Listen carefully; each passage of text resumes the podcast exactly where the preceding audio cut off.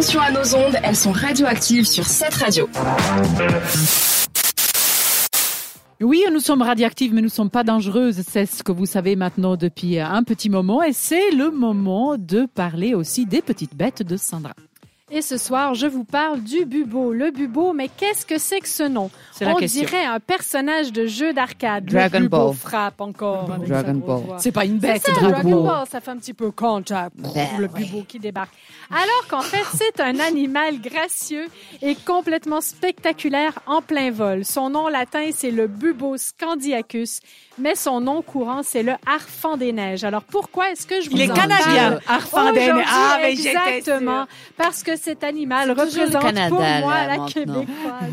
C'est toujours le Canada. C'est moi le les États-Unis et c'est le Canada. J'ai eu le Yeti, mais là, voilà, c'est le, c'est le, Le Canada avec le harfang des neiges. Alors pour moi, c'est le roi de l'hiver. Imaginez un oiseau de la famille des hiboux qui est tout blanc et qui mesure jusqu'à 1,50 m d'envergure.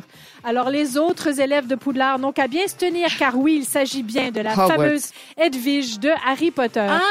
Personnellement, je la préfère volant au-dessus des grands conifères de mes forêts du Canada plutôt que tournoyant autour du château de Poudlard en poussant des cris stridents pour faire fuir les détraqueurs.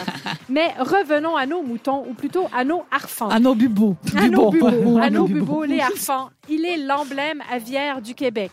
Mais on peut le retrouver dans tous les pays du Nord, comme l'Alaska, le Groenland, la Russie, la Norvège, la Finlande et la Suède. C'est un animal C'était tous des, des gens originaux. Ils ont choisi tous la même bête pour euh, représenter leur non, pays. il n'y a Non, que ah. le Québec qui l'a Ah, pris pardon, comme, comme emblème. Mais on peut le retrouver partout dans tous ces pays. Alors, j'en ai déjà vu un voler près de mon école quand j'étais petite et je suis restée abasourdie Et tu par rappelles? son vol. Et je m'en rappelle encore. Après, je vous raconte quand même la petite histoire. Je suis pas vraiment convaincue que j'en ai vu un.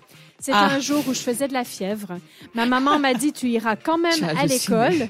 Donc, je suis quand même allée à l'école et j'étais dans un cours d'économie et je me souviendrai penses toujours que je m'ennuyais à mourir.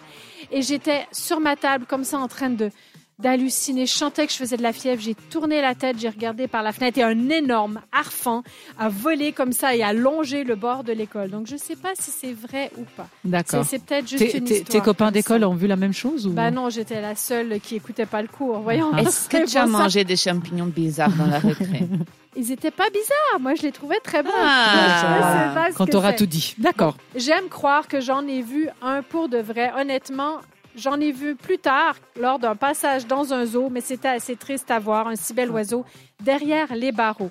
Malheureusement, il est maintenant considéré comme vulnérable au niveau de sa survie. Certes, il n'est pas encore en voie d'extinction, mais le réchauffement climatique et les lignes électriques n'aident pas vraiment. Si vous êtes curieux d'en voir un, sachez que malgré mon avis sur les animaux en captivité, on peut en apercevoir dans plusieurs zoos en Suisse, comme la volière des hiboux à Berne, au zoo de Bâle et au parc zoologique de Bienne. Et comme dit un proverbe allemand bien inconnu, parce que je ne le connaissais pas, et vous me direz si vous le connaissez ou pas, mieux vaut s'asseoir avec le hibou que voler avec un faucon. Radioactive, c'est aussi une émission interactive. Suivez-nous sur Instagram.